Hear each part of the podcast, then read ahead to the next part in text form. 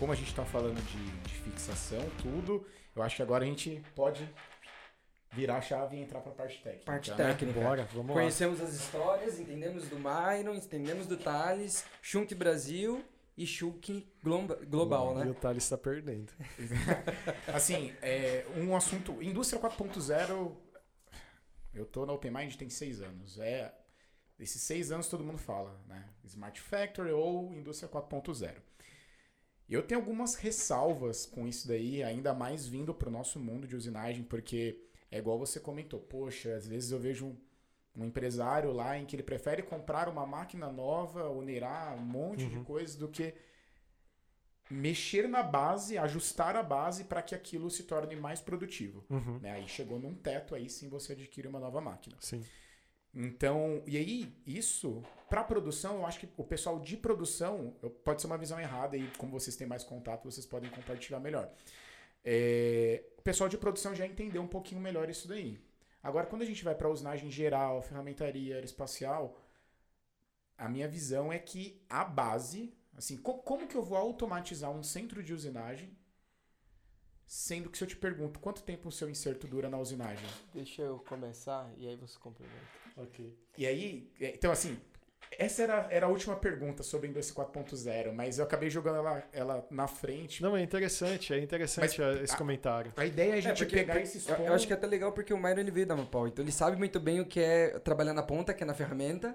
Uhum. E é agora ele tá. o pessoal tem, né? E agora ele tá tendo contato com fixação de peças Sim. e tá próximo muito do robô, né? Exatamente, com certeza. Antes do, do Myron complementar, eu queria só fazer um comentário para a gente situar a nossa realidade, né? Eu, eu tava com um conhecido esses dias conversando e ele está trabalhando numa ferramentaria em São Paulo que está crescendo muito, né? E que faz é, moldes de grande porte. E aí eu perguntei para ele é, porque ele falou, cara, não paro o dia inteiro fazendo programação de, de, de, de produção, joga essa peça pra máquina, tira essa, aquele cliente na frente, essa prioridade, não sei o quê. Falei, cara, qual que é o software que vocês usam? O software não de, de programação, né? É, mas de, da fábrica, né? Tem um ERP? Ele falou, não, meu, a gente não tem software lá. Falei, não, vocês não têm software lá? Não, então, a gente tentou um, não deu certo, estamos tentando o segundo. E assim, ó, para não fechar as portas, né, para não parar a produção e focar na implantação do software, a gente tá, eu faço a gestão eu mesmo. Então, como é que a gente vai falar de indústria 4.0 se a ferramentaria, que é um elo importantíssimo do negócio, não tem o ERP instalado? Entende como é mais profundo? É a então, é, é a base da base da base. Então, assim, a gente está querendo falar é, de algo que, que, não vou dizer supérfluo, né? Que seriam tecnologias que agregam valor à máquina, mas a gente está esquecendo que o cara. É, é, lembra da pirâmide de Maslow, né? O cara tá lá embaixo ainda. É. Não tá lá em cima. E aí, pro cara estar apto para a indústria 4.0, que eu falo que ela é uma utopia, porque na prática é bem mais complexo. Se o cara vai ler o programa, porque não é um projeto que tem começo, meio e fim, é um programa contínuo. 5G não existe ainda. Entende? Então, esse lance de sensor. A gente tem vários sensores, mas não é como é, é, é vendido. Então, eu até falo, tomem cuidado com o que é vendido. Tá cheio de gente falando, ó, oh, a gente vai te vender uma célula 4.0, né? É, tomem cuidado, né? Vocês vão receber uma célula automatizada. Uma célula automatizada, tudo bem, mas uma célula 4.0 ainda é um pouco utópico. É, e tem umas lições de casa, que aí eu acho que é um ponto mais que o Myron. É, as, algumas apresentações que ele fez, inclusive essa semana a gente fez lá no, no, no Enafer, que é o Encontro Nacional de Ferramentaria, tem a ver com isso. É, na verdade, esse negócio da indústria 4.0 é, é muito complicado porque o pessoal tá querendo trocar o pneu com o carro andando. Literalmente. Muitas vezes é melhor você parar o carro, trocar o pneu para você conseguir mais rápido depois. O pessoal está querendo sair de uma indústria 1.0, que é onde ele tem uma máquina, às vezes nem CNC, e o cara está querendo pular para a indústria 4.0, mas ele não tem nenhum meio para chegar na indústria 4.0. Então, antes de você chegar na indústria 4.0, você tem que olhar todo o seu ambiente e falar assim: poxa, eu tenho aquela máquina, eu uso 100% dela. Mas você tem que ter certeza que você usa 100%. Não é, ah, eu uso, eu estou precisando de outra máquina que eu con- consigo tirar produtividade. Mas você tem a ferramenta adequada, você tem o software adequado, você controla a sua produção de uma forma adequada. Sim, legal. Como que é seu setup? Como que é o seu, a sua compra e venda do produto? Como que é a sua, a sua gestão de matéria-prima? Quando você tiver tudo isso mapeado, aí você pode pular para o próximo nível. Vamos lá. Poxa, você tem um sistema automático de troca de pallets, você tem um sistema de controle de vida útil de ferramenta, você tem um apalpador para você medir a peça, você tem um software para você fazer uma pro- programação CAD-CAM.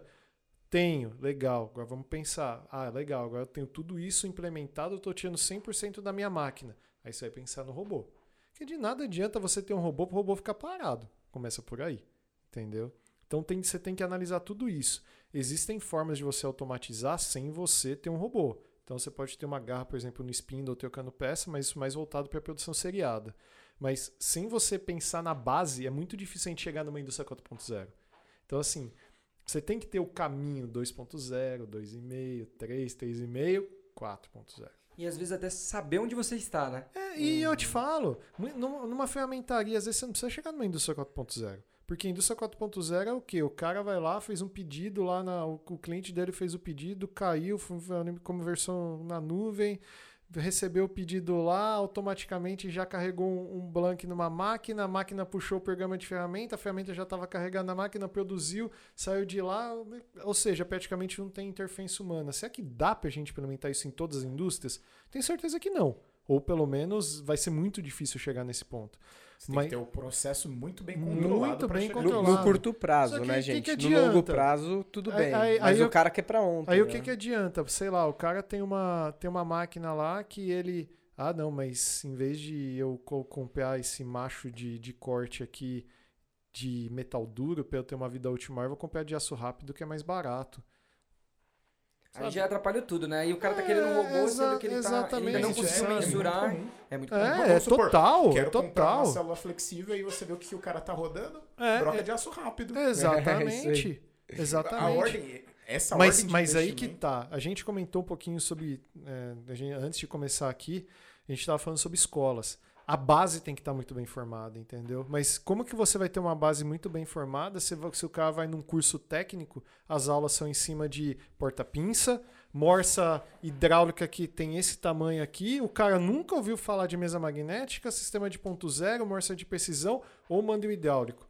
E o cara ainda tem a- as aulas do cara, você olha lá na, na- no, no, na- no currículo do curso, não, na, na grade, do curso, o- a- a- tudo é voltado a o que, que é o aço rápido, o que, que é isso. Ou seja, não adianta você cobrar isso da indústria, porque está vindo da base. Então, eu falo, a gente tem feito um trabalho muito forte com as escolas técnicas de mudar essa base. Aí que a gente mudando essa base, isso não é um projeto de dois anos, de três anos, é um projeto de 10 anos, 15 anos. Mas Posso isso é muito um exemplo, importante, Mário? É- claro. Eu acho que isso tá vindo muito forte, né? Tem Com as escolas certeza. técnicas, a gente é muito parceiro do. E somos alunos de lá, da, da- uma das maiores instituições, que é o Senai, né? Uhum. E recentemente a gente conversou com o coordenador de escola, com é, chefe dos professores, com professores que eles estão indo em busca dessa informação para trazer essa tecnologia para os alunos, né? Exatamente. E te- teve um aluno que recentemente tem um curso rodando é, numa escola na região do ABC de ferramentaria, moldes e matrizes, né? E aí ele postou, fez uma publicação no LinkedIn e, e eu quis no intuito de ajudar. Depois eu deixei até disponível meu WhatsApp para ele, falando: "Puxa, você usou essa estratégia. Quais parâmetros vocês estão, você está usando para a gente tentar mudando essa estratégia te dar uma produtividade maior?" E aí ele ficou até, acho que ele ficou meio na, na defensiva. Não, a gente é ferramentaria, a gente não precisa ganhar tanto tempo, tal. Eu não, mas é, eu acho que é importante porque a ferramentaria quando te receber, ela vai querer que você melhore o processo dela. Então eu acho que é importante, tá aqui meu contato, conversa Legal. comigo. É Porque ele isso tava mesmo. fazendo com é, com de passes, né? Eu falei, cara, vamos entrar com tem uma tecnologia chamada trocoidal, vamos entrar com esse parâmetro e aí você calcula de novo no software. Uma operação de 50 minutos caiu para 15. Uhum. Aí, poxa vida, aí já estamos estamos falando de muito tempo. ganho. Então, mas exatamente. isso tem que estar nato de quem sai da escola. Já é, ter já essa querer visão, ter isso, entendeu? entende? de querer chegar- melhorar, de- fala, É. puxa, Isso, não, Mas- cara, você faz isso aqui, de- o meu vou fazer desse jeito. É. né? É, e é verdade, né? Tem coisa que é da época do meu avô que ainda é assim. Então, acho que quando a gente olha e pensa, olha pra trás e ainda é assim, alguma coisa tá errada. É. Mas é, bom ver esse no, movimento. No fundo, no fundo, não, mas não é só culpa do professor. Não, Porque imagina não, assim, não, né? não, longe disso, um- pelo amor de Você tem Deus, um mundo... é. fe- Então, mas eu acho que é... o- ah, o que eu, que eu gostaria de dizer é assim, é muito importante que cada vez mais o Senai esteja, pró- esteja próximo de empresas de alta tecnologia. Exato. né? Mas aí que tá, é igual eu tava falando antes. É, é obrigação nossa estar do lado desse pessoal. Não, não, precisa, não temos que né? exigir do A Senai. gente não tem nós que esperar lá. que, eles venham até nós. Tem que ser ao Exato. contrário. A gente tem que ir até eles porque é interesse nosso. De novo, se o Brasil ele não avançar em tecnologia e não precisa chegar numa indústria 4.0, se o Brasil não avançar em tecnologia, não vai ter nenhuma das empresas que a gente está conversando não vão existir lá na frente, porque não vai precisar delas. Porque o, serviço que trazer da China, de É- Taiwan, é mais de- fácil. dos Estados Unidos, é da mais Alemanha, fácil. O mais potencial barato, do né? Brasil é absurdo. Mas se a gente não ter o movimento, ou seja, fazer a nossa parte, lembra que eu falei do papelzinho no chão? É a mesma coisa. É obrigação nossa chegar. Vá, mas vai, não vai acontecer nada. Mas pelo menos a gente foi lá e fez a nossa parte. entendeu? Estamos trabalhando, E, né? e eu tenho visto que aonde a gente colocou e a gente fez a nossa parte deu muito certo. De novo, não é algo que você vai ver o resultado daqui um, dois, três anos. É algo que você vai ver o resultado daqui 5, 10, 15 ou 20 anos. Mas a gente está plantando a semente. Uhum. Aquele negócio, plante bem para colher bem. Plante mal, você não vai colher nada. Essa, esse é o que eu, que eu coloco. E isso independente de resultado, né? Esse trabalho que a gente faz pro Senai é a nível de tecnologia. É, né? É pra- só isso. O OpenMind, por exemplo, faz da mesma forma. A gente É, fornece o software sem custo para o Senai. Uhum. Porque é para poder É, o pessoal poder utilizar a tecnologia. Fomentar. É, exatamente. É. É isso aí. E é coisa para 10 anos, igual você disse para Com frente. toda né? certeza. Legal. Vamos falar agora de produto técnico, né, Bruno? Boa. Vamos entrar no... É, a, gente, a gente já acabou comentando sobre algumas coisas e eu acho que a gente poderia começar pelo Zero Point. Opa. O que, que é o Zero Point? Da onde veio? Como funciona? Como não funciona? Onde aplica? Porque, porque eu devo... Eu sou um gerente de ferramentaria, Uhum. eu sou um líder de usinagem e quero receber uma visita da Chung para entender o Zero Point. Por que, que eu tenho que aplicar? Trocar meu sistema tradicional para comprar o Zero Point. Essa- Quanto tempo eu vou ter o payback? Enfim. Essa é Põe o o vídeo. Bruno, pra rodar ali. Pra quem estiver assistindo, O Thales, esse, vai esse é o, vídeo esse é o do, produto do que o- produto. esse é- eu poderia falar, mas esse é o produto que o Thales ele dorme com um de no, na, Do na- lado, é o do meu lado do, do lado dele. favorito. É, Fui- então deixa, fui- o- deixa o Thales, Fui deixa o Thales falar sobre honrosamente treinado na Alemanha sobre manutenção desse item e, enfim, ele nem precisa de manutenção, mas vamos lá. É bonito, né? É, o sistema Vero S, né, é um zero point da Schunk, onde você coloca pinos é, no pallet, no dispositivo ou na peça, e esses pinos é, são, são tirantes, igual você tem no, no, no mandril, né? E esse tirante vai ser fixado num sistema de fixação, que é como se fosse uma, uma bolacha ali, onde tem um furo, esse pino entra guiado e a gente garante uma repetibilidade de 5 microns, tá? Mas a, a, a grande vantagem não é só a repetibilidade, mas é a- o, o ganho de tempo que você tem, porque você tira uma amorça e põe outra zerada.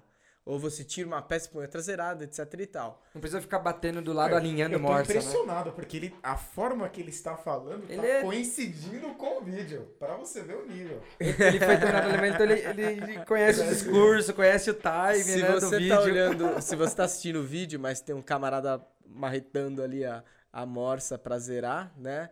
É, isso é passado. Ô, pessoal, mas assim, um negócio importante. O cara tá com, com o martelinho ali batendo numa morsa que pesa 20 quilos, mas e como faz pra ajustar uma peça que pesa 6 toneladas em cima da mesa da máquina? Exatamente. E aí nós temos é, esse equipamento sendo utilizado para usinagem pesada, peças de algumas toneladas em cima desse sistema. Mas o segredo não está no sistema, digo, de você simplesmente adquirir o, pro- o produto. Tá? Porque adquirir o produto, aí tem duas morsas lá, beleza. E aí? Resolveu o problema? Não. Tem que treinar a equipe. Então a nossa equipe de atendimento vai lá, mostra o caminho para o operador, não é? Eu, eu brinco, não é vender para o dono. Tem que vender para o operador, para o encarregado, para o dono, para todo mundo. Pra, por exemplo, diminuir o tempo de setup. Vocês têm essa, essa mensuração de quanto tempo? 90%. 90%. 90%. E- mas para chegar no- nos 90%, o cara tem que ter do lado de fora um outro dispositivo de fixação pronto. Aí tá resolvido. É, é- é- aí que tá o X da questão. Não basta é, a gente vender o produto, tem que vender o conceito, é, a tecnologia, é, é, o, o treinamento. E isso é dado De que o tempo de. É, máquina é, porque- muito mais importante do porque- que o investimento em duas morsas. Porque por o que, é, exatamente, Exato. porque o que, que adianta, por exemplo, ele ter o ponto zero, ter uma morsa lá e ele trocar a peça em si- da- dentro da máquina? Dentro E da morsa, né? acontece, só tem uma dei morsa, bronca, né? Exatamente. Já é dei isso mesmo. bronca em cliente que eu vi o cara abrindo a morsa, colocando a peça, fechando, passando o relógio. Aí eu cheguei, não nele, né? Mas no cara que tava comigo, falei, cara, você não comprou esse sistema? Era pro cara sacar de fora e entrar com a outra. E aí, qual que é o segredo? Ele tem que ter do lado de fora a outra, já fixada e zerada. Então a gente tem alguns clientes aqui no Brasil que fizeram isso e o OE do cara tá em 80%. Né? Agora, você vai falar isso, o cara vai te perguntar o que, que é OE? Né? Então, a- aí que tá. A grande defasagem é ah, o produto que a gente vende, a gente mostra também o caminho para os Antes clientes. até de chegar no EE, assim, vocês têm esse tempo médio. Quanto tempo demora? Vamos lá, pro cara, uma peça demora 3 horas. Uhum. O tempo de setup, normalmente em média, é quanto tempo? Não, e ferramentaria é mais fácil, né, É, Mário? não, por- exemplo, a gente tem uma grande montadora, a ferramentaria de uma grande montadora, não vou citar o nome aqui, ela demorava cerca de 4 horas para fazer o setup do- dos moldes, tá? É, vamos imaginar o seguinte, ele fez, foi para a máquina, fez o setup. 4 horas demora para você fazer o setup. Então é 4 horas de máquina parada, literalmente máquina parada. Colocando uma máquina 5 eixos hoje, talvez a 300 reais a hora. É, mas essa Mas- máquina aí eu te falo que custa Máquina pelo grande, menos os grande 1.500, porte, né? 2.000 reais a hora dela. Então tá? estamos falando 4 vezes 2, 8 mil Mais ou menos. reais. É, a gente diminuiu o tempo para 15 minutos. Exatamente. 15 minutos. Exatamente. Então, ele comprar o sistema, que às vezes vai ser um investimento, ele paga com. Mas é isso que é importante, mas aí você entra na ferramentaria. É. Aí o que, que geralmente o pessoal pode. Tô te falando de coisas que eu ouço. Sim, com certeza. Não, mas veja bem, vou, vou sou o cliente agora. Vamos lá. Vocês vão vender pra mim. Ah, veja bem. Esse molde vai ficar 24 horas aqui na mesa. Não, mas tem um detalhe. Pode falar isso. Mas eu falo, quanto custa para transformar tua máquina numa duplo pallet? Porque o Vero S é isso que ele faz. Essa máquina que o Myron falou, ela não era uma duplo pallet. Certo? Então, uma máquina duplo pallet não é mais bem-vinda do que uma máquina de um pallet de uma mesa única? Sim. Sim. Então, pronto, ó. Eu tô te fornecendo tecnologia para você ter uma máquina duplo pallet. Esse é o conceito. Ele pode falar, ah, vai demorar horas. Mas tudo bem. No final do dia, você fica satisfeito de ter essa quantidade de horas jogadas no lixo? Eu vou responder a sua pergunta com um case real de uma empresa que usinava um hub eólico, tá? Ela conseguia produzir por mês 17 hubs. Ela colocou o sistema de ponto zero. Ela saiu de 17 para 40 peças mês. E o negócio é grande, hein? Exatamente. Cara, mais do que o dobro de produtividade. pois é. É, mas isso era só um componente. É um É componente, só, né? Mas, assim- pegando, voltando pra ferramentaria, Aham. pro cara que tem 20 horas no molde, Aham. É que Vamos- ele tem que vamos- pensar nessas 4 horas de setup, va- né? Vamos pensar o seguinte, vamos falar que ele tem 24 horas, então por mês, só de usinagem, ele vai produzir, vamos falar que 24 horas, vamos falar que o setup é zero. Então são 30 moldes no mês que ele consegue usinar. Se ele demora 4 horas para fazer um setup, então 4 vezes 30, a gente está falando aí de 90 horas, de, de 120, horas. 120 horas. Em 120 horas ele produz, ele, ele ganha pelo menos 5 moldes a mais, entendeu? Ou- ou é, é repassa. mais ou menos. Isso Vai você fez no mês, né? máquina. Isso você fez no mês e Exatamente. no ano, né? Exatamente. Ou Talvez ele pagou a exatamente, máquina, né? Exatamente, é Tem, isso aí. tem, tem o seguinte, você pode repassar o molde, É. você pode colocar em outra máquina. Se você tem o sistema em duas máquinas e uma máquina quebra, você pode levar o teu dispositivo para outra máquina. Imagina o seguinte, sabe o que, que muito tempo de ferramentaria é gasto em moldes que são repassados?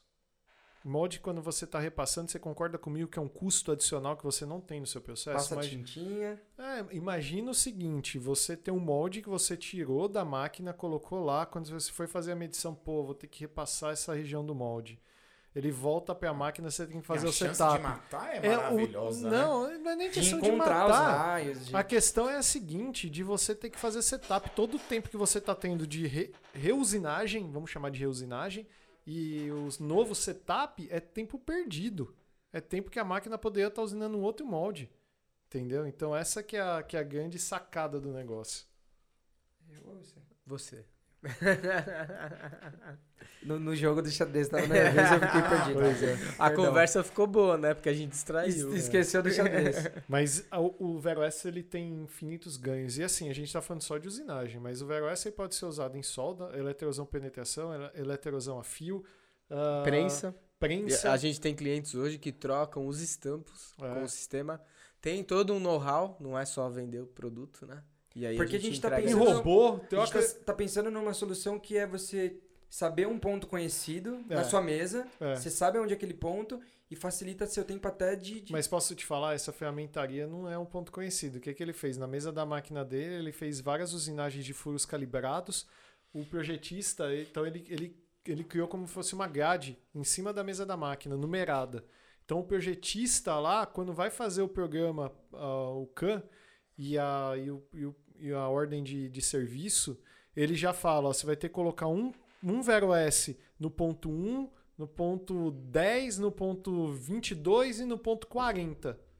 E aí o cara vai lá, pega o módulo, esse módulo aí ele, ele, Ele é é, solto. ele é solto, ele prende no- na- nos asgos T, mas ele usa como referência esses pontos aí da mesa da máquina. Acabou. Ponto conhecido Conhecido. é colocar e tirar. Conhecido. A gente tem uma grande empresa aí do ramo, é, do ramo de óleo e gás da mesma, da mesma forma. Ele tem o Vero S que é duplo, então ele tem um, o pino na mesa e o pino na peça. E o Vero S ele tem Vero S em cima e o Vero S embaixo. Embaixo ele coloca o ar, ele muda em cima do, do ponto que ele quer, porque o pino já está em cima da mesa da máquina e acabou. Olha a flexibilidade. Imagina uma peça de 12 toneladas sendo fixadas em seis módulos, né, Thales? Isso. Em seis módulos. É, essa é a flexibilidade que tem que trazer. Te evita a construção de dispositivo, de... Ah, mas poxa, eu não quero o, o módulo que ele é acionado por mola que você tem que usar o ar. Tem módulo manual com a mesma força de fixação, 28 kN. Então, E eu assim, ia é- falar pro Bruno que é, é- essas perguntas são frequentes, por isso que a gente já tá Sim, sim. com, a- com a- com- com o discurso decorado, É. né? Mas é muito frequente, os clientes fazem perguntas. Essa aí é comum, mas é, é, às vezes são perguntas que você percebe que o cara não está preparado para o produto. Aí você tem que preparar ele para ter a tecnologia.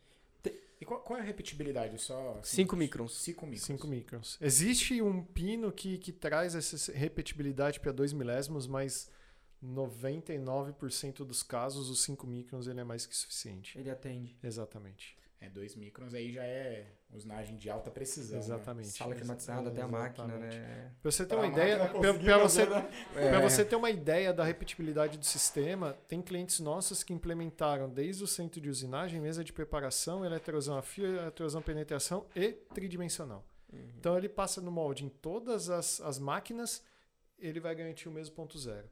Existe uma grande montadora que hoje o, não existe dispositivo de fixação para eh, bloco e cabeçote. 100% do processo excluso a operação 10, eh, que é onde é feito o alojamento do pino. O robô vai lá, rosqueia o pino. Todas as outras operações são em cima do sistema Vero S. Tem algumas modificações para ter check e tudo mais, para você ver se a peça está bem fixada ou não. Mas a, o processo roda 100% com o sistema de ponto zero. Qual que é a Até grande a vantagem? garra do robô. Até, é, são dois exatamente. módulos Vero S. E qual que é a grande vantagem disso daí? Você tem cinco lados da peça sempre livre. Sempre livre. Quando você vai ter um dispositivo, às vezes você tem, você não consegue ter acesso, né? Então nessa forma você ganha flexibilidade, você ganha Acesso. velocidade, você ganha acesso, você as ferramentas são mais curtas, então você tem vida útil maior de ferramenta, maior estabilidade de Evita processo. vibração. Exatamente, O tudo pessoal, isso. na maioria dos casos, prende direto na peça ou prende numa placa de sacrifício? Alguma Varia coisa assim? muito, por exemplo, tem moldes que, a, que o cliente não pode fazer o alojamento do pino, porque às vezes, por exemplo, ferramentaria, às vezes o projeto é da, de uma montadora ou de algum outro cliente. Mas- de sacrifício. Quando é possível fixar diretamente na peça, é o melhor do cenário. Mas vamos falar, é muito variado. Então, tem, tem cliente São que- flexível, Não, né, hoje, é- você. hoje é mais comum em pallet, É, né? O cara faz um pallet, fixa ou um dispositivo, fixa a peça no dispositivo e, a- e isso tudo no Vero. Porque pro cara conseguir a peça direto no Vero, esse cara é muito evoluído, né? É. Não dizendo que os outros não são, pelo amor de Deus. Mas esse cara vai ter uma liberdade. Geralmente esse cara é detentor do projeto Do- exato. do, do- da Do peça que ele está ele- é, usando. exato. Entra tá aí até um trabalho futuro com os detentores dos moldes pra falar, ó, Deixa o É. cara usar, deixa o cara É, fixar, porque não vai te impactar no produto é- final, Essa né? grande montadora, o projeto saiu feito dessa forma da, da matriz dela. Então, assim, não foi escolhida, ah, vai fazer aqui, não. Já veio dessa Pronto. forma. entendeu? Globalmente assim. Agora, não sei se a gente pode entrar no método, na, na meritocracia de preço. O Uhum. cara comprou um centro de usinagem Uhum, para ele ferramentar com Vero S. uhum. Qual seria a média de investimento para ele ter um kit não completo, mas um kit para ele conseguir fazer esse Tem trabalho que ter o de kit duplo, igual ele falou. Você tem que Isso, ter um kit na duplo. máquina um e na outro máquina fora. e um fora. Uhum. Vamos Qual colocar seria a média de investimento? 30 mil reais. Com pinos, com os acessórios, né? Porque não é só o sistema. Conector de engate rápido, né? Enfim, porque a gente quer alta produção. A gente não quer que o cara fique lá. Eu fico pé da vida. O cara aperta o botãozinho, vem com a mangueirinha, encaixa, sabe? Aí depois tira. Não, faz profissional. Porque às vezes o cara quer fazer essas economias burras, né? Porque, ah, o conector, o conector é caro, vai, 300 reais. É, beleza. Aí o cara vai lá, uma mangueira, não consegue encaixar, meia hora que ele perdeu já foi. Esse valor. Perdeu esse tempo, né? É. E até o que ele quer ganhar, que é o tempo, ele tá perdendo Isso. tempo. Então, assim, eu tô chutando um valor, tá? Mas quando a gente fala de um investimento de uma máquina aí de pelo menos quando zera, de uma, uma, uma- uma- de inicial, vamos colocar 400 mil reais, né? E hoje a gente sabe que não é isso, é bem É mais. bem mais. Mas a gente tá falando, cara, 10%. A gente tá falando mais ou menos menos. 10% do valor da máquina. Ou seja, tá? É muito se você menos. faz mais de um setup, vamos, vamos colocar um cenário bem porco assim. Uhum. Se você faz mais de um setup por dia e você não usa, você tá perdendo muita grana. exatamente. A gente Porque- teve clientes nossos, ferramentaria. Tô- Não tô falando, vamos falar ferramentaria. Que é o cenário Que mais o- assim, a gente. Até que o o pessoal sistema- de ferramentaria não fica se sentir é, com preconceito. A gente tá falando muito a ferramentaria porque é uma produção não seriada, cada peça é uma É, peça. isso aí. Exatamente. Então não isso aí. fiquem chateados conosco, É o pessoal de aí, ferramentaria ainda. Não exatamente. vou querer pegar a gente, não, não. não. E o, o cliente ele teve o payback em menos de 10 dias. É isso aí. E quando vocês fazem essa venda, vocês.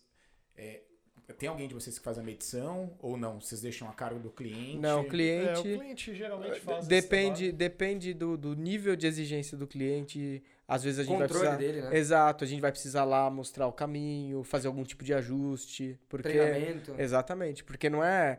Porque às vezes a gente tem um pallet muito grande que vem com vários. Não, beleza. Vamos passar o relógio em tudo, vamos alinhar tudo. Então tem. Porque do jeito que o produto vem na fábrica, tem uma tolerância aceitável.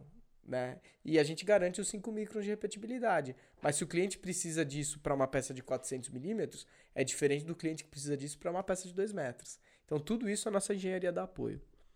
Show, ótimo. É isso aí. Falando Bacana. de outro produto, Acho próximo produto, Zero Point- Zero Point, pra mim ficou claro, Bruno, pra você. Bem, não, 100%. Vocês queriam falar mais Fiz- alguma eu fiz umas perguntas Não, é imaginando né, o, o dia a dia que a gente acaba passando. Mas, mas eu só quero fazer mais, mais uma pergunta com relação a isso, é, que aí gerou curiosidade minha. Vocês falaram que vocês criaram um, um método de vendas, né? Então, Aham. pô, vocês definiram uma estratégia tanto para a contratação, que é uma, é uma das, é muito difícil você encontrar a pessoa certa, Uhum. pra, ainda mais para esses tipos de função em que tem demanda técnica e a pessoa tem que ter liberdade, mas também tem que ter responsa- responsabilidade. Então vocês criaram um, um, um envelopezinho de como vender. E hoje, co- como que vocês acham que é. Como que eu posso fazer essa pergunta? A aceitação do pessoal. Essa- o que eu perguntei de, ah, não, mas é, fica 12 horas na máquina, 13 horas na máquina. É na- vocês ouvem muito isso? Total. Vocês conseguem converter essa objeção? Ou. Total. Na, na verdade, é muito engraçado que, que vários clientes que têm essa visão, às vezes a gente fala assim, ó, fica com, com o sistema aí, testa ele. Tem cliente que não deixa a gente tirar o nosso sistema do Não teste. sai nunca A mais. gente tem um módulo que é dedicado para teste. tem cliente falando, não, não, eu vou comprar um, Deixa você aqui, só deixa aqui, vai não mexe tirar não. esse aqui Quando quando, chegar chegar, o o meu. É, mas isso é normal. E assim, é... Não só para isso, né? Para vários produtos é, da nossa linha. exatamente. Os caras não acreditam que a nossa amostra fixa 3 milímetros é, apenas do bruto da peça e garante uma fixação de precisão. Eles não acreditam. Essa é a próxima pergunta. Ah, então. Prende? Prende mesmo? Prende, Opa, cara. garra. Eu vou te mandar um vídeo de um cliente que fez um teste, cara, maluco. Uma peça devia ter uns 400 milímetros de altura, um 1020, e ele tava usinando no topo. É, Eu, eu brinco, os clientes eles querem ver tudo dar errado. Então ele vai lá, ele faz o teste pra Na tudo dar errado. condição, Fala assim, não, né? Ele não põe se... no parâmetro de corte que ele usa no dia a dia. Ele Não, e- põe no e- pior e parâmetro. E os clientes que gostam de. que tem carne de pescoço, Eles falam, não, vamos falar com a Shunko, vamos ver se a gente quebra as pernas deles, né? E a gente vai lá e muitas vezes a gente consegue provar o contrário, né? Não, dá, dá pra Cara, fazer. é bizarro. E aí, quando você mostra, aí o cara fica impressionado, né? Porque não é mentira. Até o pessoal do Senai às vezes fica bobo, porque a gente teve um caso que eles falaram, cara, é, eu não tô acreditando nisso. Quando é, o pessoal vier aqui e eu puder dar o treinamento para eles, a equipe docente fica animada, né? É, Porque a gente tá levando esse nível de tecnologia, né? Mas essas morsas são outro nível, né? Hoje não tem nada Não comparado. são todas, então, de vocês que têm essa característica. Sim, porque ela tem um tipo de acessório que a gente troca o mordente e crava na peça com 3 milímetros de altura, tá? E a tecnologia de construção da morsa permite ela isso, porque todas elas têm um, um tipo... Isso tudo é fabricado na Gressel, na Suíça, uma empresa que faz parte do grupo da Schunk. A Gressel, para vocês terem noção, quando você fala Gressel na, na Suíça, significa morsa. É igual aqui a gente não fala... é, é, como fala, a gente fala Yakut, né? E não leite fermentado. Aham. Então, a, a Gressel é uma empresa royalties, de renome. Comprem Yakut.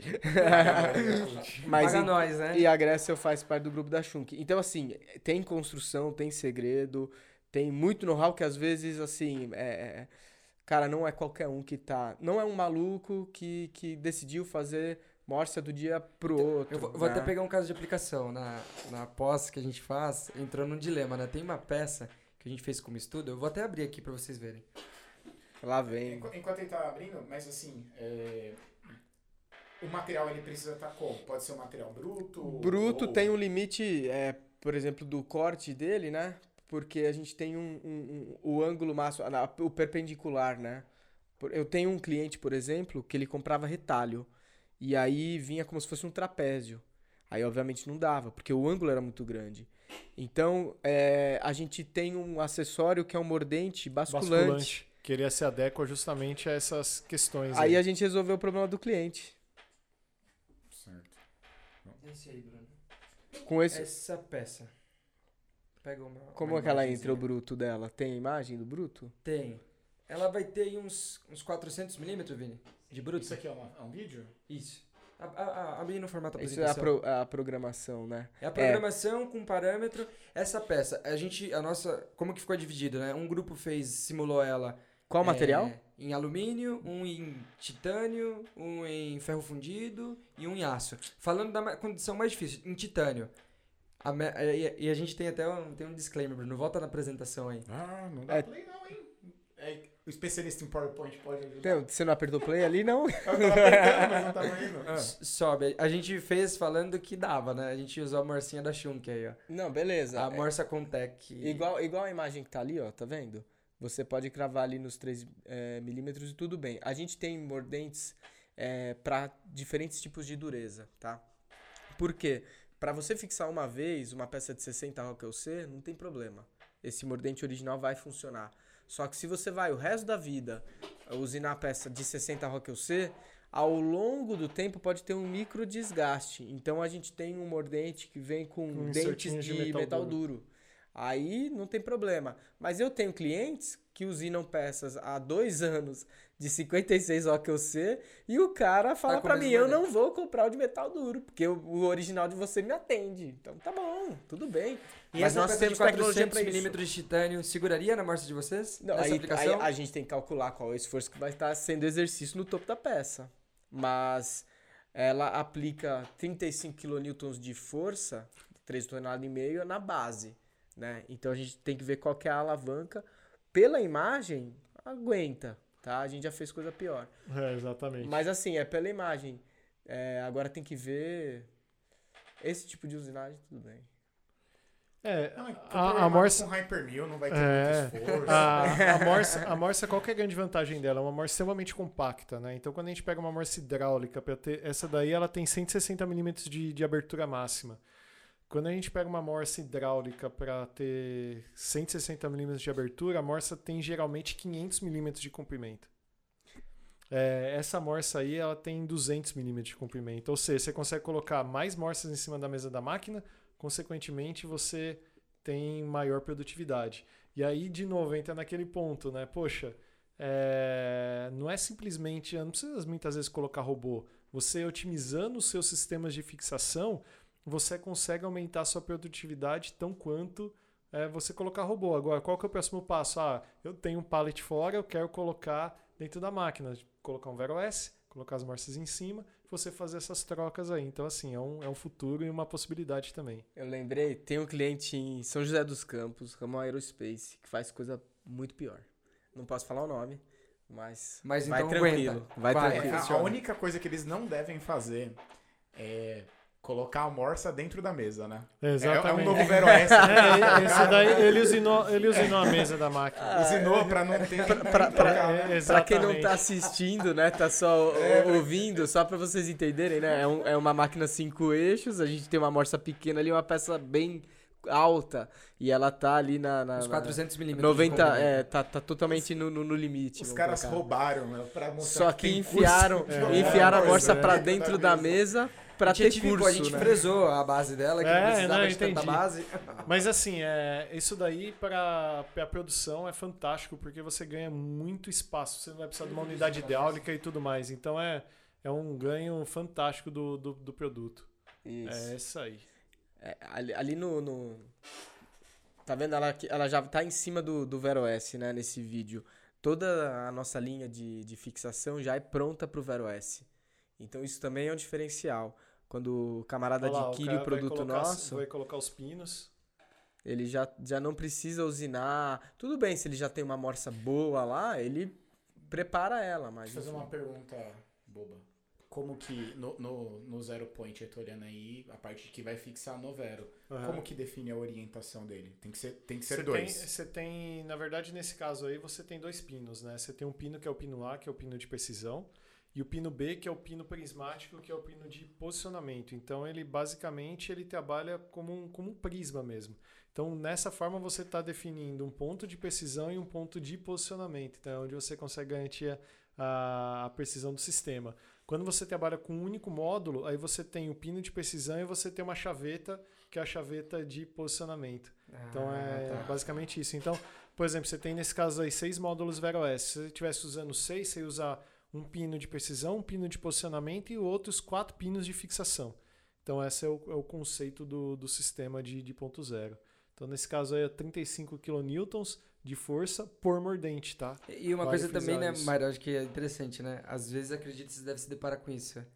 Às vezes o cara quer comprar Morse e às vezes não quer investir no... A Morse já vem com torquímetro ou... Não, a Marcia não, veio com torquinho. E aí isso E às é vezes uma- o cara não quer comprar o torquímetro, né? Então, mas aí que tá. Eu sempre falo pra eles, cara, é um seguro, porque realmente, se vocês trabalharem ali, é, qualquer equipamento mecânico, né, acima do torque, eu ando de bicicleta, né? E aí tem- andando? Tem, tem parafuso que é 5 Nm na mesa, no- ali do guidão, né? Se você ultrapassar aquilo, cara, Você- Eu uso a chave Allen de qualquer jeito. O cara, Não, o cara é administrador e controla errado. o torque Mas do pedala o parafuso. O cara é mecânico bike, e... É? mountain bike. Pô, vamos marcar umas trilhas aí, Vamos mano. lá. Eu tô, eu tô ruim porque semana passada eu tava numa prova, o Myron sabe, e aí eu acho que minha imunidade foi lá pro saco, que eu tô só o pó da rabiola. XCO, trilha. É, isso aí. Que legal. O Fábio compete, o Sim, da Grob, né? o Pestana também. Testando. É, é, é ele mesmo. Pergunta, voltando aqui. Então, é- essa parte de cima, pra quem não tá vendo, eu tô apontando pra morsa, mas beleza. É, ali é onde você faz a fixação por 3 milímetros. Perfeito, exatamente. O P10. E aí, os outros pontos ali desse mordente são pontos de precisão? Não, é, na verdade, Ou- você tem, você tem a face dele que ela é retificada, então você pode fazer, por exemplo, na operação 10, que, o, que tá bruto, você pode fixar né, na- no ponto que crava na peça, para você ter um maior é, remoção de material. E aí, depois que a peça já está preparada, você pode usar esses pontos retificados para fazer, por exemplo, uma operação 20, que é a operação de acabamento, que é o segundo lado da peça. Legal. No vídeo vai mostrar isso. E, e uma coisa, vocês têm, porque eu já vi, não sei se era de vocês o sistema, um sistema pra fazer o cravamento? Não, não, é Não. necessário. Essa é a grande vantagem. É. O sistema que precisa de uma bomba hidráulica é porque ele não tem força suficiente. Então o que acontece? Existem outros produtos no mercado que o cara fornece a morsa e uma bomba hidráulica. Como a morsa não tem 35 kN e esse mordente com essa tecnologia como a nossa, ela não crava. É. Então o que, que eles têm que fazer? Eles têm Cravar. que gastar tempo botando uma bomba certo? Crava Peça. pra gerar aqueles furinhos e depois levar pra morsa que vai só então o quê? Apoiar. A nossa não precisa disso. E aí vai Olha lá falar, ah, mas vai gerar tensionamento. pontos. Ó, essa é a prova disso. Vai gerar tensionamento. Não, porque não, é no- ali é no bruto, né? Então não tem problema. E se for uma peça sensível, no torquímetro você ajusta a força. Então esse papo de tensionamento, a gente nunca teve problema, né? Primeiro, agora ele vai fazer o P10, né? Aí ele vai virar a peça pra fazer o P20. Pode ver que onde ele fresou, isso é, para quem não tá assistindo a peça retangular, e aí agora quando ele volta, ele coloca no segundo escalonado. O primeiro escalonado é um dentilhado, o segundo a gente tem esses paralelinhos com diferentes também? alturas, Sim. sim. Ou o cliente Se Isso fabrica. daí na firma era uma briga pra achar um bom. Um calço paralelo Nossa. decente, né? E, ó, que tem imã altura atrás. e não tem altura. Vocês viram que tem imã atrás? É chique, cara. Que show, cara. Aí ele vai lá e ele apoia justamente no, no retificado. Pronto. Acabou.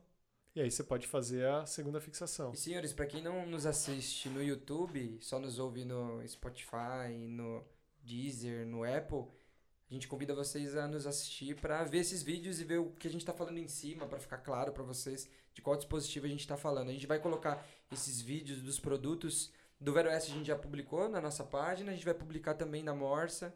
E do próximo tópico. Show. É, é- essa, essa, esse mordente basculante que é sensacional, porque não é comum você ver por aí. A gente tem um lado fixo, aí a gente põe uns insertos ali, como os mordentes, vamos dizer. E aí a gente consegue gerar então a referência. E, E por o exemplo, outro fixar uma lado peça é- cilíndrica. Poxa, Exato. que legal, o cara. outro lado ele é basculante. Então ele se adequa à geometria. Não precisa ser redonda a peça. Pode ser uma peça totalmente irregular. Ou como eu falei, uma ferramentaria lá de São Paulo, que ele comprava o bruto, o recorte torto. E ele falou, pô, minha matéria-prima não dá, porque a tua amostra é de precisão. Eu preciso de uma amostra que não seja de precisão, né? Eu falei, não, usa ela e troca o mordente. Ele usa esse Senão ele mordente teria que fazer uma outra, um outro Uma outra operação, né? e toda manual, tinha que zerar e tal. Aí não, aí ele só prepara numa máquina e acabou. A peça tá esquadrejada. É isso aí. Que legal. Então essa é a solução. Então, assim, a flexibilidade ela é gigantesca. Muito bom. A gente poderia entrar no, mé- no mérito, o cara comprou uma máquina 5 eixos e precisa de um investimento de um equipamento similar a esse, de uma morsa desse tipo. Quanto que daria uma média de investimento? Então, a gente tem dois tamanhos, né? E aí, como a gente tem variação de impostos, eu vou arredondar, né? De.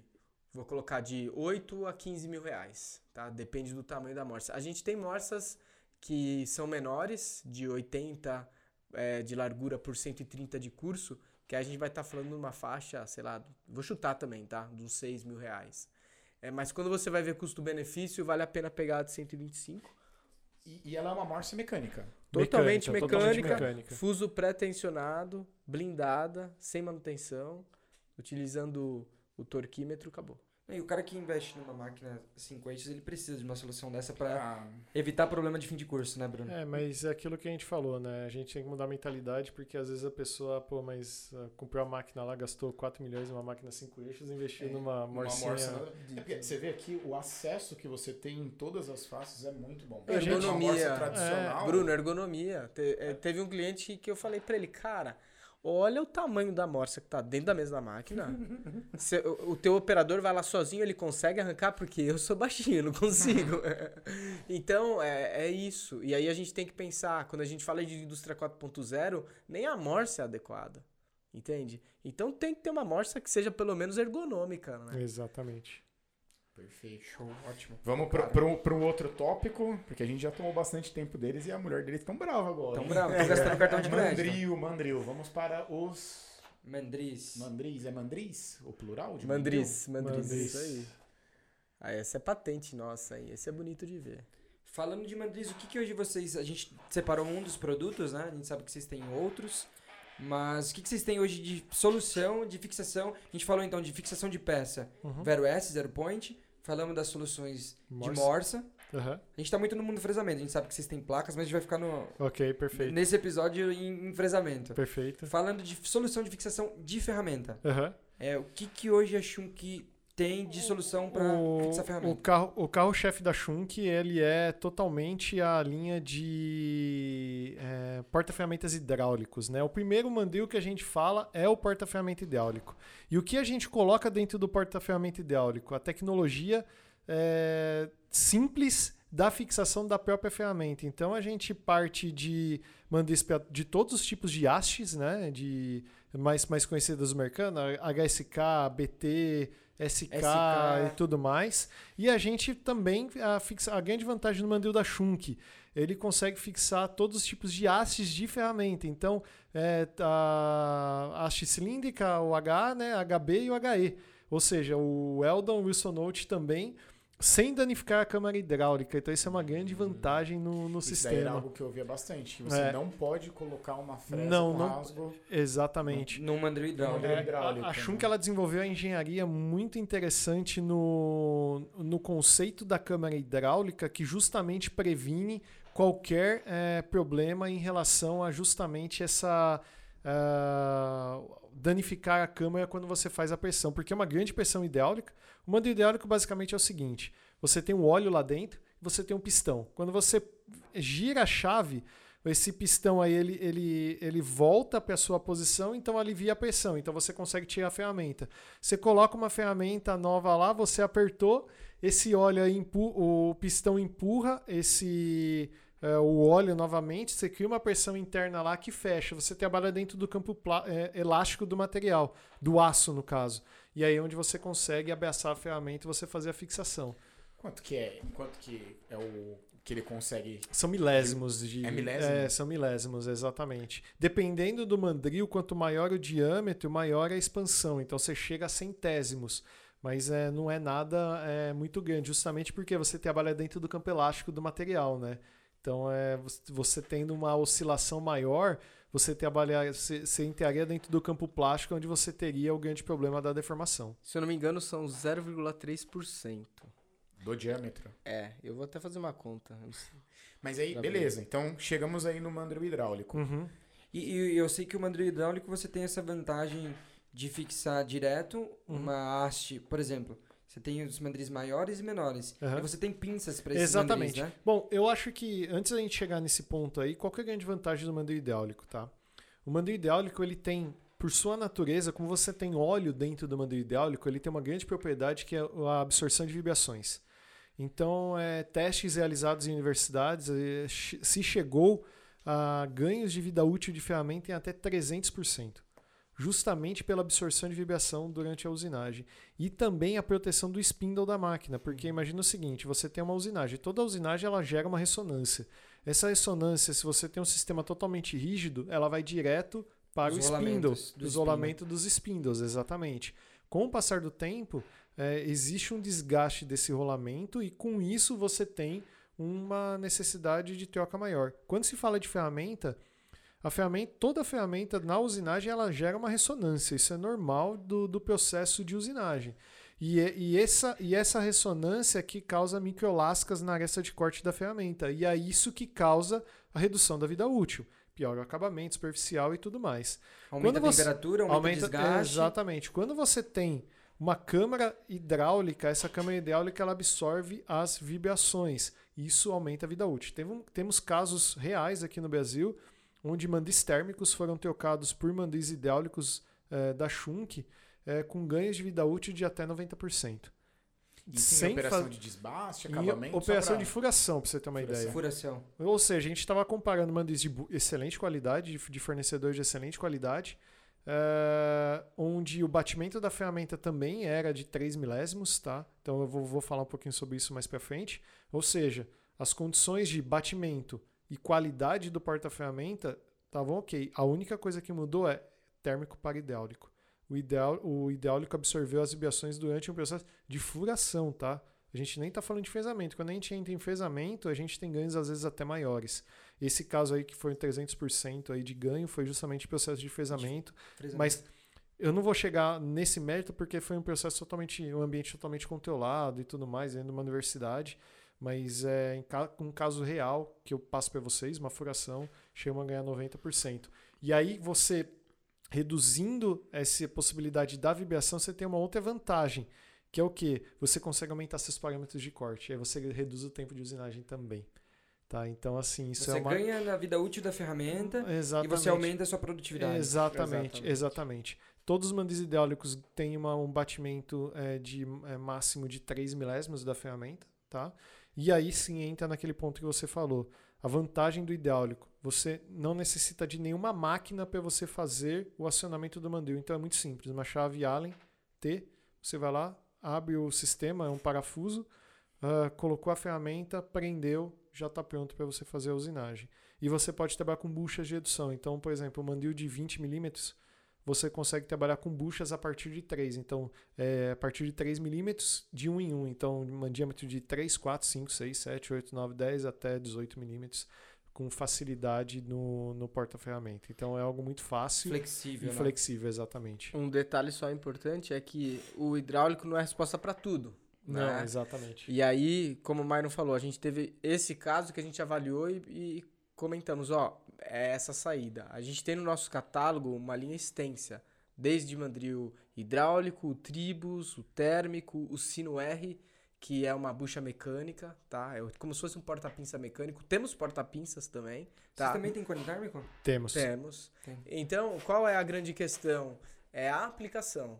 Né? E aí o Tribus também entra justamente para quando a gente vai falar de altíssimas rotações é, em comportamentos, principalmente em cones é, HSKI 40, etc., que a gente vai ter uma vantagem maior, porque é um ambiente de usinagem, de micro-usinagem, que a gente não vai ter talvez a vibração que nós temos uma máquina de porte maior, como uma BT40, BT50, é, que é mais comum a gente trabalhar com hidráulico. Então, quando a gente fala de máquinas de acima de 20 mil RPM, máquinas para muito usado na indústria de moldes e matrizes, é, é uma boa solução em termos de precisão de batimento. É, Seria a verdade- solução é. Tribus melhor recomendada Ah. comparado com o hidráulico. A aplicação tem que ser bem analisada, tá? Então, assim, é... existem mandis hidráulicos que a gente rebalanceia ele para trabalhar 40 mil RPMs e trabalha muito bem. Então, vai depender muito da aplicação do cliente. Então, pode ser que a gente fale, tá, a gente trabalhe numa máquina high speed com mando hidráulico, bem como pode ser que a gente trabalhe numa, numa, numa operação simples é, com baixa rotação com mandil tribos. Então vai depender muito da aplicação do cliente. A gente tem aplicações trabalhando a 9000 RPM com tribos. Então assim depende muito do que vai ser usinado, que forma que você vai ser usinado. O tribos ele tem uma grande vantagem porque por ele ter um corpo bastante fino, de você ter facilidade de acesso, que o hidráulico já não tem. Agora, Por dá para de para aplicar ele em todas as, as- as- os processos de usinagem? Não. Por quê? Justamente por ele ter uma parede mais fina, ele tem uma força de fixação muito menor do que um hidráulico. Então, é, altas emoções não são indicadas, por exemplo, para um uma caneta Tribus ou um, um prolongador Tribus, um, tribu, um Tribus Slim, um Tribus S, né? Mas pode, talvez, um Tribus R, que é um Tribus mais robusto, tem- ele possui é, algum, é um sistema que também tem absorção de vibração, também pode ser uma grande Então, possibilidade. quando a gente fala de fresamento, assim, para para ficar uma divisão mais simples para nós Uhum. entendermos. Quando a gente fala de um desbaste um pouco mais puxado, hidráulico. Quando a gente vai falar para acabamento, tribos. Hidráulico também pode ser utilizado, tá? Isso, de novo, como eu te falei, cada aplicação é uma análise específica. Da mesma forma, poxa, é, cada máquina, a máquina pode fazer tanto desbaste quanto acabamento, quanto fresamento, rosqueamento, software, a mesma coisa. Então, assim, depende do processo de usinagem. Você então, pode é, usar um... a- é por isso que a gente tem a nossa equipe de engenharia justamente para fazer essas análises para os nossos clientes e, e ver qual que é a solução mais adequada. Você pode usar um hidráulico para fazer o desbaste, redesbaste, aí tem aquele cantinho ali. Exatamente. Difícil Exi- acesso, você pode ir Existe pra um aplicações que a gente monta a caneta Tribus no mandril hidráulico. Uhum. E existe casos que o, o nosso tem do Slim 4X, que é o nosso mandril hidráulico fino, um mandril que tem a exata geometria do, do, do térmico, tá? Que vai atender. Eu fiz até um teste lá com, com o Mariano e com o Rogério lá na Grove, de teste de fresamento, né? Com o térmico e hidráulico, pra gente ver a diferença de comportamento. Né? E a gente viu uma diferença aí na, na, na vibração durante a usinagem e no ruído. E como eles tinham sensoriamento no espinho da máquina, a gente conseguia manipular isso e eles ficaram loucos, porque mesmo eles que são experts viram o comportamento ali na prática é, tendo uma diferença ali na, na- no ruído e, e vibração, tá? Agora, o Tribus também é interessante, sim, mas o Tribus, eu digo, ele tem que ser mais observado, né? Ele não é tão universal. O hidráulico é muito universal. Exatamente. Ótimo, muito bom. Sou eu ou você aqui? É, você, só pedir mais um número, você comentou Você. da diferença aí do, do hidráulico pro térmico, Uhum. 90% numa furação, mas e para o cara que tem lá um R40, um R32? O que, que ele pode esperar na hora dessa migração? Estou indo, vou para o hidráulico. Por que, que eu vou para o hidráulico? Você já deu vários pontos, né? Principalmente em relação à fle- à flexibilidade do processo. O, o, o porta-pinça, apesar dele ter a facilidade de trabalhar com as diferentes pinças, né? Você tem que ter uma chave, o cara vai lá, aperta, às vezes você espana a porca, vo- você perde a chave de, de fazer o acionamento, mas o que você vai mais ganhar em relação à qualidade da sua usinagem. Por quê? O R40 você tem um batimento muito maior ali da, da fixação, a gente fala acima de centésimos, né? Quando você trabalha com, com sistema hidráulico, você fala em 3 milésimos. Então, de novo, voltando naquilo que a gente tinha falado. Melhor qualidade superficial, absorção de vibração e, aí, consequentemente, aumento da vida útil de ferramenta e também melhoras dos parâmetros de corte durante a usinagem. Perfeito. E aí, eu acho que agora a gente pode fazer aquela pergunta, Lucas. Pergunta polêmica. Olha, Não, não, não. Eu- Outra pergunta, essa...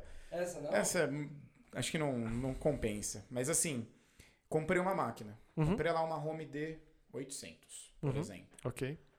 Não tenho muita grana. Uhum. O que, que vocês indicam de investimento? Eu começo com zero point. Eu posso usar o zero point de vocês numa morsa qualquer? Ou não, Pode. eu tenho que usar o zero point de vocês com a morsa de vocês? A ou- gente, a gente até, até fala para os clientes que eles não precisam jogar os produtos que eles têm fora.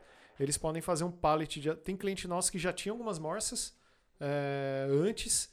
Eles foram lá criar um pallet de adaptação para os pinos e montam em cima do nosso sistema. As novas morsas eles compram as da Schunk que já vem preparada com o sistema. Mas, de novo, o cara está começando, tá? Primeiro, a gente analisa qual que é a produção dele, o que, que ele vai produzir.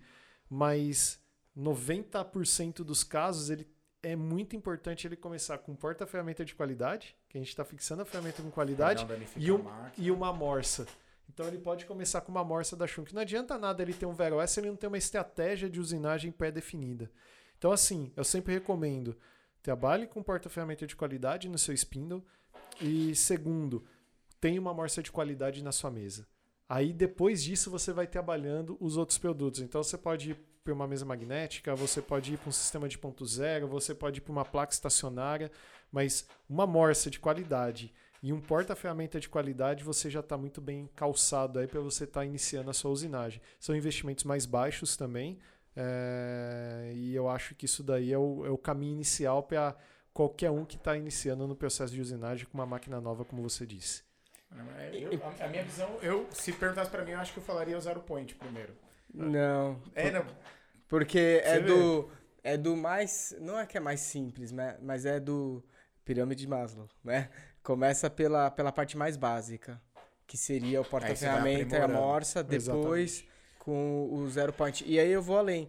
Dependendo do tipo de usinagem, substitui a morsa por fixação mecânica. É, aliás, magnética, desculpa. É, o pessoal brinca na Schunk, né? Quando você vai para Itália co- e eles olham a peça, eles primeiro pensam, como que eu vou magnetizar essa peça? Se não der para magnetizar, aí eles falam, ok, vamos usar uma morsa. E, cara, isso faz total diferença. Por exemplo, até os alemães estavam falando que os italianos têm essa vantagem em relação aos alemães. Que eles utilizam a tecnologia magnética muito mais que os alemães, né? me segura bem? Puta, cara. Mas, Depois que eu... uma- mas assim, você tem que ter uma área grande da peça, né? Não Sim, uma peça Peças, peças do tamanho de uma folha 4. Você precisa ter aquela área É pelo menos uma folha 4. de área, entendi. Então, meu, folha de sulfite tem esse tamanho, manda bala. Agora, a peça pequena, aí a gente vai usar uma morsa, entende? Por quê? Porque já vai atender. É mais conveniente, né? Já vai atender. Nesse caso. Então, dentro do que ele falou de morsa, a gente estaria falando de um investimento de, pelo que você comentou, 12 mil, uma morsa. Isso, eu tô falando E dos tamanhos médios. Ele falou a bolsa mais cara. De. Não, de, de 8 a 16. A gente tem morsas né? muito mais caras que essa, falando mas eu tô falando de morsas iniciais, como as KSC que a gente conversou aí. Ela parte de, de 7, 8 mil reais Isso. até uns 12 mil reais a morsa KSC, que é essa morsa que a gente estava comentando até agora. A gente tem mais baratas. Com desconto do Cavalo Mas a gente tem mais baratas. Só que eu não quero prometer um valor mais barato, porque aí são morsas menores. Às entende? vezes ele não vai atender então uma, eu tô tamanho, né? Que a morsa é o tamanho Não, de não, mas curso eu, eu tô só querendo estar assim no ponto assim, ele vai investir é, 6 mil reais numa morsa, mais uns 10 mil reais em cones. Não, ah, depende da quantidade de cone, né? Um Mas- magazine de, de 30 posições, 32 posições.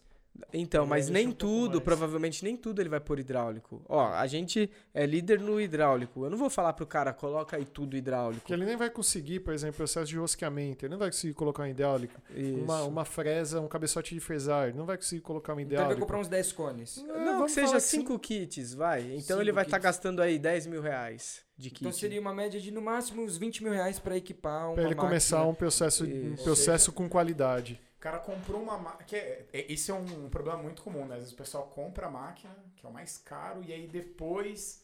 Putz, preciso disso, preciso Então, mas daquilo. aí tá o grande erro que todo mundo comete. O cara ele compra a máquina para depois ele ver o processo. É a mesma coisa no robô. Muita muitas vezes o pessoal compra o robô para depois ver o que vai manipular. Tem que ser ao contrário.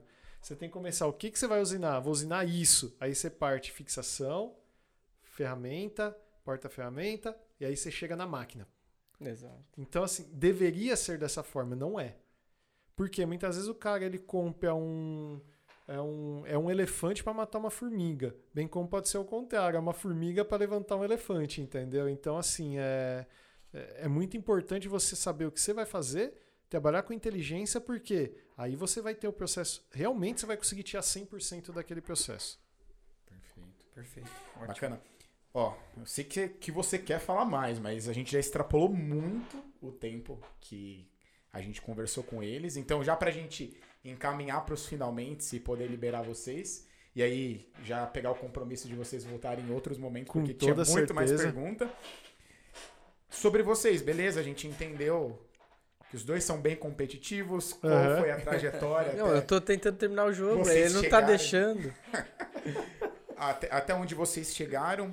Mas assim, e o que vocês fazem de. Sei lá. Você que já come- comentou que Do é da- do pedal e vai me ajudar, porque eu tô tentando. Tá, a gente combina. Mas é, eu sou. Não, eu gosto de esporte, né? É que a pandemia que me forçou pro, pro, pro pedal. É, mas enfim, o Maron é, hoje é do kart, né? Mas também já Caramba, fez então outras tá coisas. pedalando. Olha, ele- ele... tá pedalando há um ano, mais ou menos, é isso? Não, é que eu- quando eu era Já tá mais jovem. Sim, não, é que assim, a minha história com bike é meio maluca, mas pra resumir, né? É, eu sempre fui fascinado por moto de enduro, e eu corria de moto de enduro. E Enduro aí, é moto? Enduro de moto, né? Puxa, rally, que legal. Só que o que que acontece? Meu pai não deixava eu ter moto até eu completar 18 anos. Então, até os 18, Era eu só fazia, é só fazia bike, mountain bike pra lá e pra cá. Quando eu fiz 18, comprei minha moto, meu pai queria me matar. E eu fui, e eu sou de Ribeirão Pires, né? Tem equipe, o pessoal ia pro Rally de Sertões, mas meu negócio era outro tipo de enduro, não era tão rally. E aí eu fui praticando até que desloquei uma vértebra. Então eu tenho uma vértebra deslocada, eu tenho uma hérnia de disco o resto da vida. E aí eu tive que parar com, com o enduro ou motocross, que o pessoal fala. E aí a saída foi voltar a um outro esporte, que era a natação. E aí, natação, natação, natação. Myron pegou bastante tempo que eu treinava, trabalhava na Chung, treinava natação, etc e tal. Fazia travessia aquática. Então era maratona aquática, eram travessias mais longas. Quanto? quanto? Não, o máximo que eu gostava era de 3 mil metros, né? 3 mil metros, é, mar pô, aberto? Nadando, Nadando. nadando, é. Mas mar aberto? Mar aberto, é. é o Nossa, que eu mais é gosto. 13 é. Não dá nem mil- pé. Não dá Nossa, nem pé. Não. 3 mil no mar, cara. Tipo, na É. piscina, no mar, cara. É, e todo ano era um ritual, porque eu, eu tive uma época na Shunk que eu, quando deu a pior crise das costas, que eu não conseguia ficar 40 minutos de pé. Não, o Myron conviveu Uhum. esse período comigo. Então, pra mim, quando eu pude voltar a nadar, melhorei, fiz uma readequação alimentar e não sei o que, voltei a treinar e eu pude fazer a minha primeira travessia longa, foi muito importante pra mim, né? E aí todo ano eu tinha um ritual de fazer o- a última prova do ano, que é como se fosse a São Silvestre, dessas maratonas pequenas, né? Que é a fuga das ilhas. Que você sai de uma ilha e vai até o continente, né? Puxa, Lá em Barra do Saí. cara. Mas é 2 mil metros, não é Logo tão isso aí, longo. litoral norte de São Paulo. É. E aí todo ano teve. Hoje eu recebi uma mensagem que vai ter esse ano. Então talvez eu vou voltar a treinar só pra ir no final do ano, porque eu tô Mas- sem nadar. Mas você vai sem nada assim de. Você vai com colete salva-vidas. Sunga, óculos e touca. Mas se você tá. Curiosidade, né? se você tá com um desespero. Não, aí cansou- que tá. O cara sabe nadar, né, velho? Não, Não, Você sim. queria que ele fosse de colete, de salva-vidas. Não, não, eu falo- aquelas Ele vai de barco, vai de Não, Eu barco. falo, eu falo isso porque eu é, tava recente agora no Nordeste e eu vi um pessoal treinando nada no mar e eu vi que eles vão com tipo. Sabe aqueles Um espaguete? sinalizadorzinho Não, atrás. Não, eles vão com tipo uns espaguete amarrado neles pra se der ruim, dá a E- entender, e, né? E tem, e tem outra. É, se você vai com aquela roupa do triatlon, você vai pra uma categoria diferente, porque aquele neoprene te faz flutuar mais, a água salgada também faz, você vai pra uma outra categoria. Então, pra ir na categoria que tá valendo mesmo, é só Mas você vai pra sunga. brigar pra. Não, imagina. Não, Pra longe concluir a prova. Não, é, pra mim é concluir a prova. Eu tenho alguns amigos que treinavam comigo que são feras, mas eu não. Isso é, é mais por uma realização Mas e se o pessoal. cara da cãibra precisa de apoio?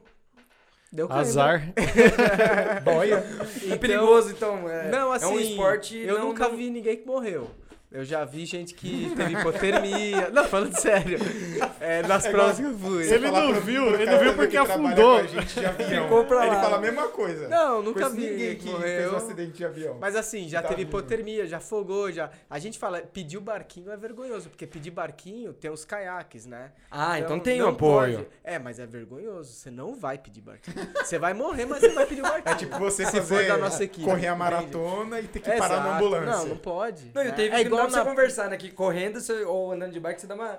Puta, tá foda, né? Não, Agora correr nadando não, não. Bike dá, Não. correr não dá, não. Não, então, e aí, assim, eu fiz muito tempo, aí eu tive que parar por causa da pandemia, porque as academias na água não contagia, mas enfim, fechou tudo. Eu mudei de cidade, fui morar em Santo André também. E aí, com isso, eu, cara, e aí? E, e quando você tá acostumado a fazer atividade física, você Corpo fica louco quando você fica parado. Aí eu voltei a pedalar. E aí eu fiz aí essas provas, e aí a mesma coisa, você falou, ah, não, é, para, descansa. Aí essa prova foi pesadíssima, e eu tava comentando com o Mário, cara, não pode empurrar bike. Quantos quilômetros e Não qual foi altimetria? 45k, 1100 de altimetria, Isso, hein? mas É foi bastante, hein, meu? a altimetria muito punk, e aí, aí você vê, né, a galera empurrando. Aonde eu mais passei, o pessoal... É o conceito lá do nada, não, é vergonha, não morre. E eu tava pedalando e eu saía gritando, sai da frente. Porque se eu tô pedalando e você tá Esquerda, empurrando, esquerda, esquerda. é Sai, total. E na descida um também. xingo, né? Na descida porque meu irmão gosta de dar um rio. Dá um rio. e Ah, aí, muito é só que ele é outro nível, eu, eu já sou um pouco menos, né? Que legal, né? E aí, então foi legal. Se é subida e descida, eu vou bem. Quando é retão, é mais ou menos. Mas foi bom. Eu fiquei numa posição bem legal. E, e você, Myron? O, legal. o- Ultimamente, o já kart. deu um spoiler de kart, é É, kart mesmo? ultimamente kart, é. Mas nada kart profissional, amador mesmo. Mas é isso aí, o que eu tenho, tenho Você feito deve sofrer um ultimamente. pouco no kart, porque você é alto, hein, meu? Ah, a gente corta uns pedaços lá do kart lá, vai, vai dobrado, mas, mas dá certo, mas dá certo, dá certo. A gente se adapta no negócio. Mas o Myron era nadador também. É, eu nadava também. Eu por muitos anos competi bastante em natação, mas o meu era de velocidade. Então eu 100 competia. metros. É, o meu, minha prova era 50 e 100 metros. 50 e 100 metros, É. tiro curto. É, o meu era tiro curto, então foi um, principalmente nado costas e o nado, nado livre, né? O, com o crawl no caso. Então era onde eu, eu me espelhava. Só que chegou um momento que eu tive que escolher, né? Eu ia trabalhar ou eu continuava treinando, né? Treinava duas, três horas por dia aí. E aí eu Você tive... nadava por Caramba, 3 então horas. era- né? Nadava. É, todo Aí- mundo aí eu né? aí A gente tá tive- com os nossos é. bacons Aí aqui, tive, né? tive que escolher. Aí eu acabei desistindo, nado como hobby hoje, mas ah, hoje, é o, hoje é o kart que, que movimenta tudo. Então, Fórmula 1 você acompanha, gosta Direto, muito. Né? Todo, todo dia, até até a Zam pra chegar aqui, porque, porque É, assistindo nós a corrida.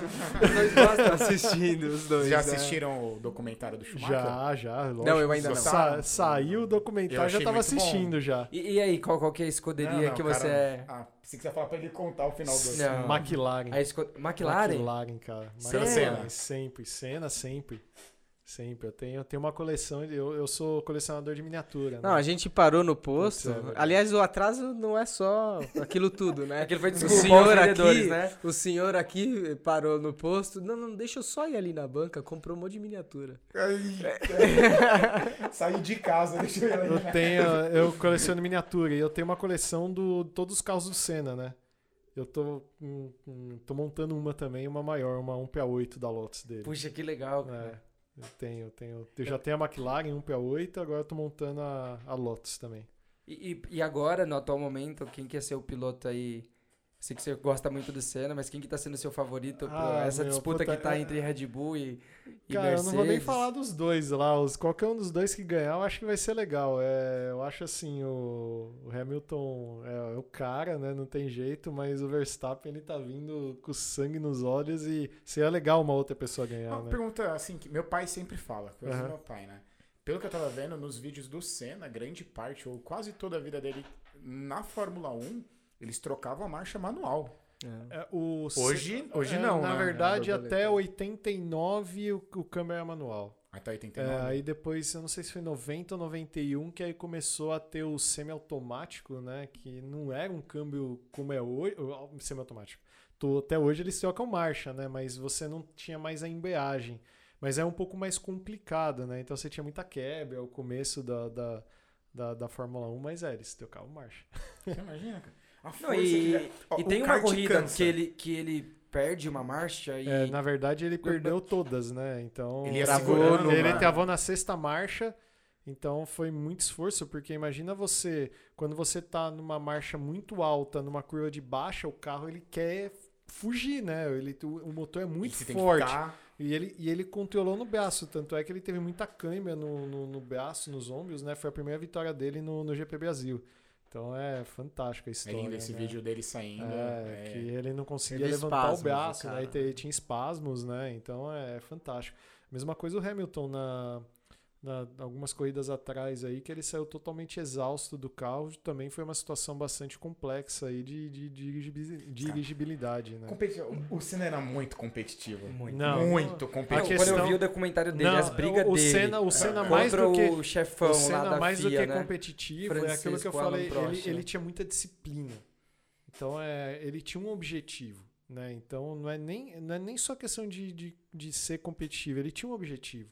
O Hamilton tem, ele tem esse- essa questão dentro dele, né? Então é Então que ele é fã, muito fã do Ayrton, né? sim, com certeza, com certeza. Pra quem gosta de Ayrton Senna e de esporte, leia o livro do Nuno Cobra. É fantástico esse livro. É, como é? Sementes da Vitória? É. Acho que é isso. Acho que é isso, é isso mesmo. Aí, já temos um temas pro próximo, uma missão pra mim e pro Bruno, né? Lermos o Tem livro. que ler pra gente poder falar e a um gente pouco melhor sobre isso. pra o, o Myron e o Thales novamente pra gente falar um pouco mais de robótica, que a gente não abordou tanto, e falarmos sobre o livro Sementes da, da, da Vitória. É isso aí. E pra finalizar, como sempre, você, audiência do Cavaco Cast, Tem desconto? tem desconto.